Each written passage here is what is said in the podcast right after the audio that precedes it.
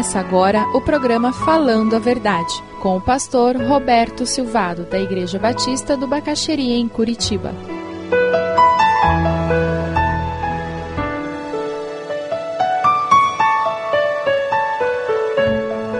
Hebreus 4, a partir do versículo 12. Veja lá o versículo 13 de Hebreus. Nada em toda a criação está oculto aos olhos de Deus. O ter consciência disso deve causar temor a nós. Deus sabe todas as coisas, Deus conhece todas as coisas. A Bíblia diz que palavra não nos chegou à boca e Deus já a conhece. Qual a diferença entre medo e temor? Comece com a pessoa ao seu lado aí. Qual é a diferença entre sentir medo e ter temor? Converse com a pessoa ao lado. Existe diferença entre os dois? Qual a diferença entre sentir medo e temor? Eu tenho usado uma ilustração para nos ajudar a entender a diferença das duas situações. Às duas da manhã, você é acordado na sua casa com ruído, e quando você chega na sala, você dá de cara com um ladrão com um revólver na mão, e aquele momento você vai sentir medo.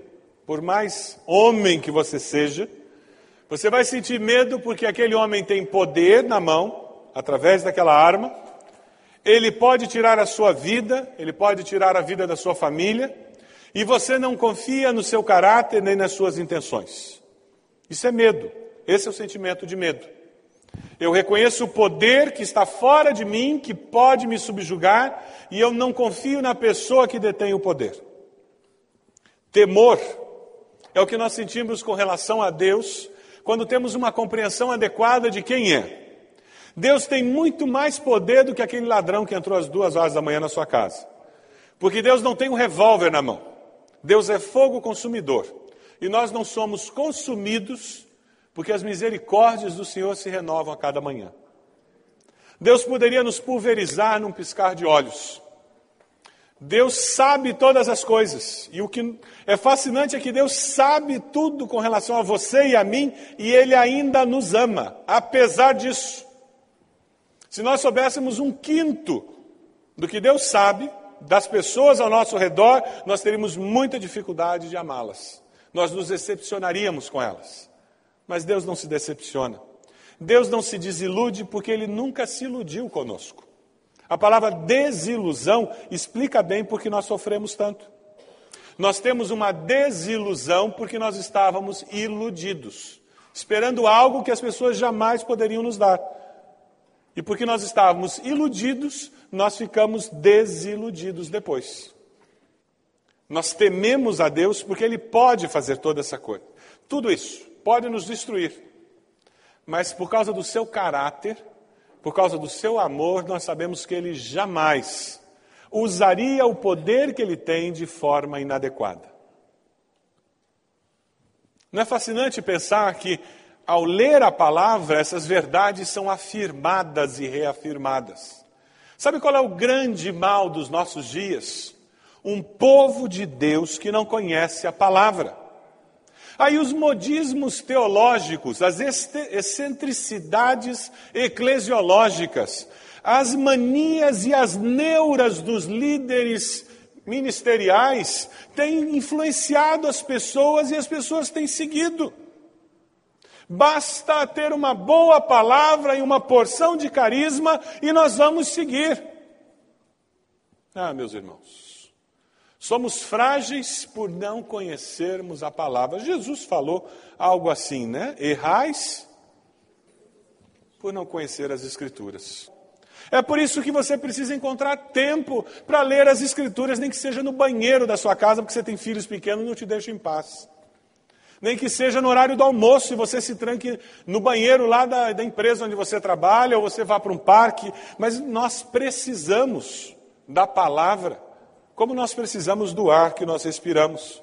Porque aí as verdades como esta, de que Deus não precisa ser um Deus que fique lá longe nos ameaçando, mas Deus é um Deus que me ama, é um Deus que está próximo, e eu temo a Deus e isso traz segurança, ao invés de trazer insegurança, porque eu conheço a palavra e eu sei em quem tenho crido.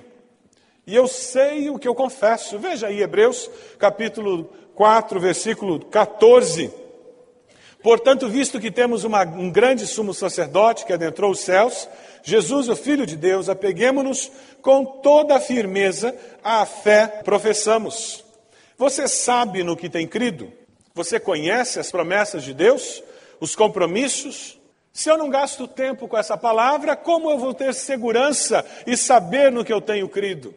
Ah, meus irmãos, nós vivemos o momento do louvor. É a geração louvor que vai morrer com a boca cheia de formiga, aberta, de tanto cantar. E eu gosto de cantar. Eu tenho incentivado as pessoas que compõem cânticos a escreverem cânticos com a palavra de Deus. Mas nós precisamos mais do que louvor. Nós precisamos de palavra. Precisamos conhecê-la, saber no que cremos e por que cremos. Temos a segurança de quais são as promessas que servem de alicerce para a nossa vida. Existe algum pecado que você pode cometer que vai tirar você do céu e levá-lo para o inferno? A palavra fala sobre isso. É errado eu, como crente em Jesus, não pagar impostos? A palavra fala sobre isso. Existe mentira branca e mentira preta? A palavra fala sobre isso. Mas se eu não estudar a palavra, como eu vou saber? Ah, existem situações mais complexas que essas. Está errado desligar a máquina de uma pessoa de 99 anos que não tem nenhuma esperança de recuperação, que é senil? Ou vamos deixá-la ali na UTI durante meses sofrendo? Manipular embriões humanos é certo ou errado? São perguntas da nossa geração que têm que ser respondidas. Mas uma geração evangélica que não conhece a palavra, eu tremo. Quais vão ser as conclusões? Por isso que é tão simples dizer que uma pessoa nasceu homossexual. Porque se eu não conheço a palavra, faz sentido dizer isso, que a pessoa coitada, ela nasceu assim.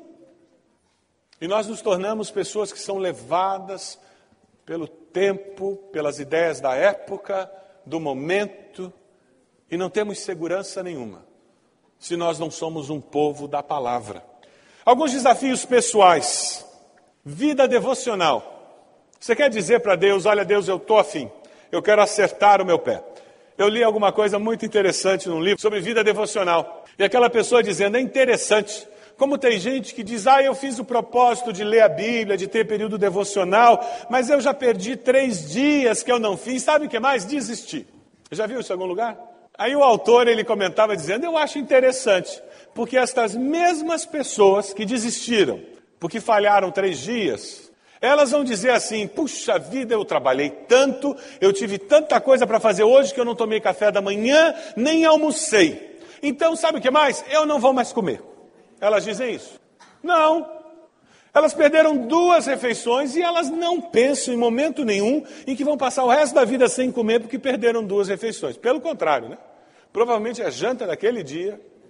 Então, na hora que você perdeu uma vez, duas vezes, e o diabo começar a dizer: você não tem jeito mesmo, você é daqueles crente vagal.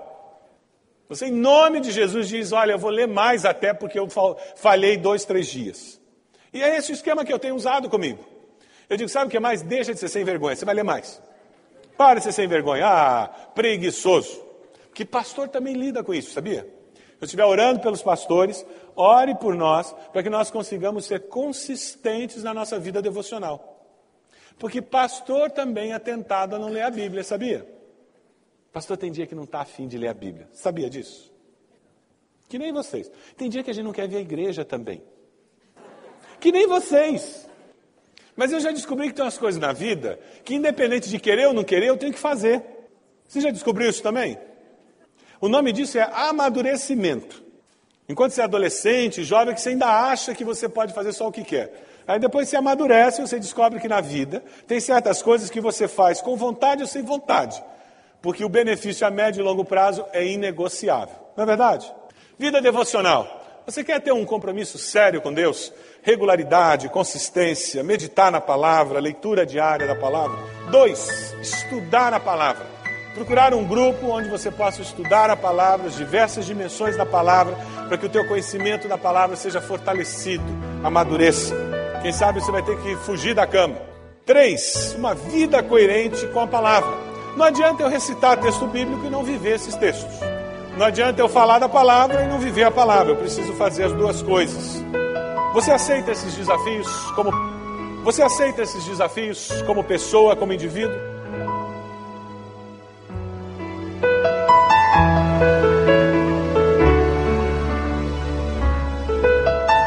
Se você deseja adquirir a mensagem que acabou de ouvir, ligue para 41 33630327.